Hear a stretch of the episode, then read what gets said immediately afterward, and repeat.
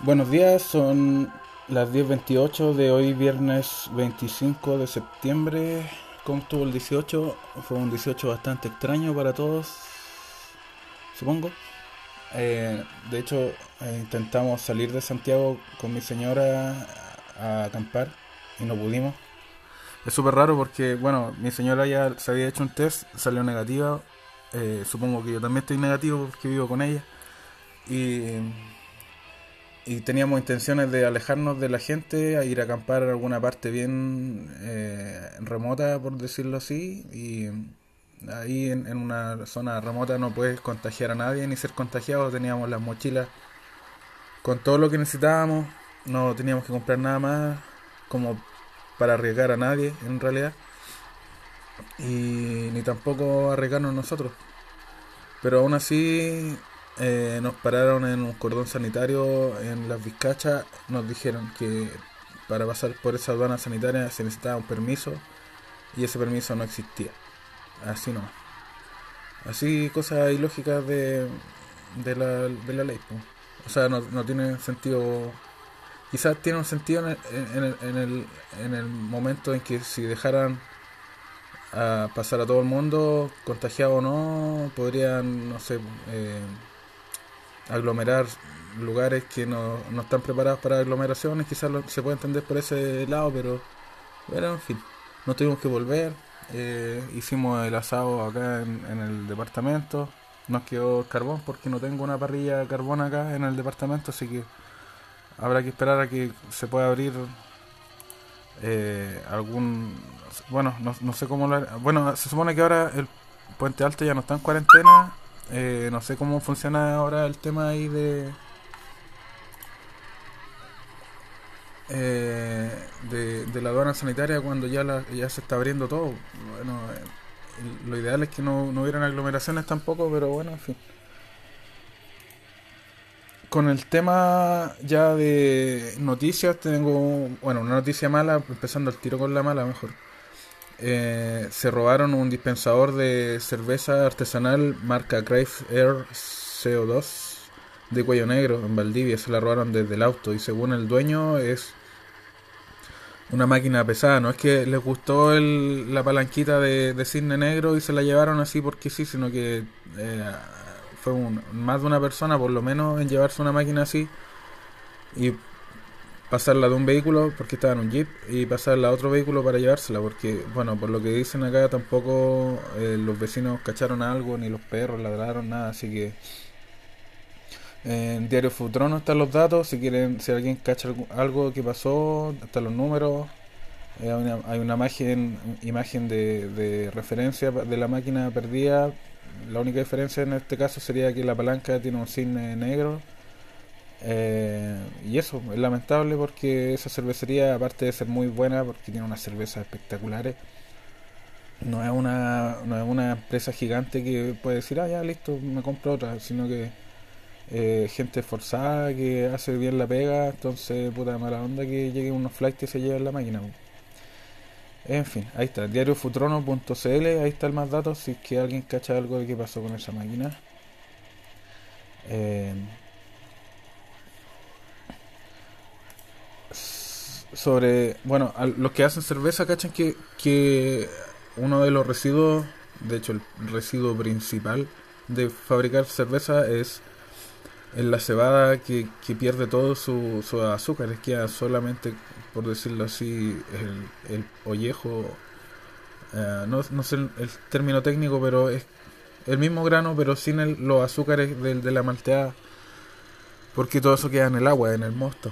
Eh, y un tipo en Virginia, Estados Unidos, empezó a fabricar barras de granola con los residuos de su propia producción. No sale en la página las recetas de la granola, pero yo creo que es, como hay, que imaginárselo nomás. Y luego de que le empezó a ir bien con su propia producción de granola, eh, o sea, de, de, residuos de cerveza, empezó a pedirle a otras cervecerías sus residuos para seguir aumentando su producción. Así que, eh, bueno, todos los que nos hemos preguntado qué hacer con ese residuo, hay algunas cervecerías que se lo dan a, de comida a los animales, alimentar pollo, vaca, no sé. Pero de sabor no tiene tanto porque ya todo el azúcar se fue, así que es como una cosa de sabría que podría mezclar con, no sé, yogur o algo así, pero ah, convertirlo en barras de granola me parece una idea bastante buena. Ideas que pueden ser buenas o tener buenas intenciones.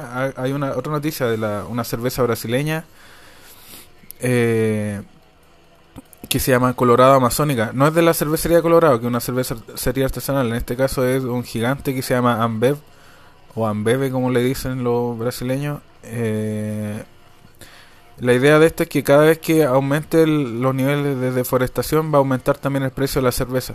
No es una idea rentable, no es como que todas las cervecerías pudieran hacer lo mismo porque Ambeve tiene la espalda para que si esa cerveza no vende puedan seguir financiándola con otras cervezas que sí venden, porque al final el precio lo da el consumidor. Y si esta cerveza sube mucho de precio, nadie la va a comprar. Siendo una, aparte siendo una industrial, digamos que ahora está cerca de los 800 pesos la lata de 310. Si llega a pasar, no sé, los 1200 ya tiene el valor de una cerveza artesanal, 1500, 2 lucas. Y ahí uno entra a comparar, pues si puta, me puedo comprar una cerveza artesanal que es mucho más rica, me voy a comprar esa y ahí, bueno, eh, get walk and go broke, así es el lema. Pero en este caso, como es una gigante, tienen muchas, muchas, muchas formas de financiar esta iniciativa que es, buena en el sentido de propaganda, una idea buena, eh, si, si puede inspirar a alguien a hacer algo, pero bueno, ¿quién, ¿quiénes son los que deforestan? Ahí. En general, estas cosas así son como bonitas ideas, pero siempre hay que ver los programas no, no en cuanto a su intención, sino a su resultado. Eh, así que habrá que ver qué pasa con esto. Si esto eh, empieza a mover cosas, eh, bacán. Si no, habría que ver mejor el origen del problema y empezar a resolverlo desde ahí como todas las cosas al final. Y otra cosa sería, otra noticia es en Estados Unidos, no, no, no, Escocia y Alemania, dos cervecerías que son rivales en tema de competencia. Eh, de la escocesa Brewdog y la alemana Schors Brau, algo así, no sé cómo se pronuncia crearon una cerveza que es ahora la más alcohólica o más fuerte del mundo, por lo menos en número, sería 57,8% de alcohol. Eh, tienen el récord. Lo, lo, interesante es que siempre han sido como competencia estas dos cervecerías, ahora se unieron para hacer esta cerveza. Y por lo que dice aquí el reportaje de, de Fox, sí, claro Ah, y lo interesante es que colaboraron por Zoom en hacerla, así que no cacho quién.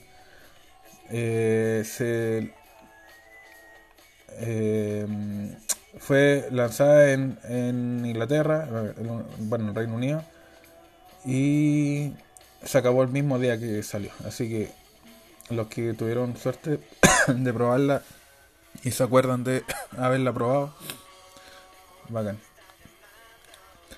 Y por último, esta es la última que tengo de, hoy.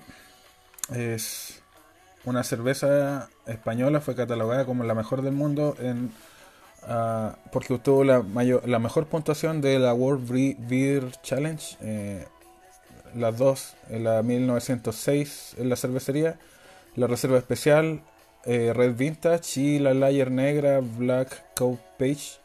Las dos sacaron 100% o sea, el 100% del, puntaje, 100 puntos posibles en el ranking del 2020. Eh, esta es una marca gallega y es la misma que fabrica la Estrella Galicia, aunque esa no la encuentro tan buena. Y, esta es la 1906, no la he probado, así que no sé si llega en algún supermercado acá, Totus o, Jumbo podrían ser candidatos a traerla. Eh, bueno, y esto es eh, ¿cómo podría decirse? Una, una palmada en la espalda al poco orgullo que tienen los españoles, son súper humildes. No, pero en serio. Eh, cuando estuve allá, eh, en realidad los españoles son más regionalistas en cuanto a cerveza. O sea, si una región produce la Mahou, Mahou, ¿cómo se pronuncia? Si esa zona produce esa cerveza, todos los de esa región son fanáticos de esa misma cerveza. Si tú te vas a una, a una a Galicia, allá los fanáticos son de esa de la cerveza que se produzca ahí más que de gustos personales o de calidad, como que ellos prefieren ver de dónde viene. Y bueno, para mí no, eso no, no es importante cuando una cerveza es buena, es buena y si es mala, es mala, da lo mismo de dónde venga, si la de hecho hasta las cervezas que yo mismo hago, si la encuentro mala, puta, se quedan ahí en el cajón un montón de tiempo sin que bajen las botellas. Y por otro lado, si me queda buena, lo reconozco también. Me cuesta más reconocer, de hecho, que una cerveza me quede buena a que me quede mala. Y, pero al final se nota en el consumo. Si la cerveza baja rápido es porque me quedo buena. Así que eh, me gusta más premiar la meritocracia que cualquier otra cosa. Y la regionalidad para mí no es tan importante. Eh, aunque algunos digan si toma global y no piensa global y toma local es verdad, pero también me gusta disfrutar de cervezas que son importadas para conocer más. Aparte, bueno, aquí por lo menos en los últimos años acá en, en, Chile ya hay harta producción local bastante buena, y hay hartas cervecerías santiaguinas que son excelentemente buenas. Varias de esas son de mis favoritas. Pero no hace nada mal de vez en cuando tomar chelas que son de, de lejos. De hecho, mi señora me regaló un pack seis, latas de distintas cervezas importadas, casi todas son gringas, eh, IPA, IPA de la, de la antigua, de la clásica West Coast, que son más amarguitas, no como la East Coast, que es más frutal. Y bueno, eso la tendré que probar durante el fin de semana. Así que ya son 12 minutos, estoy como reloj. Hasta la próxima. Chau.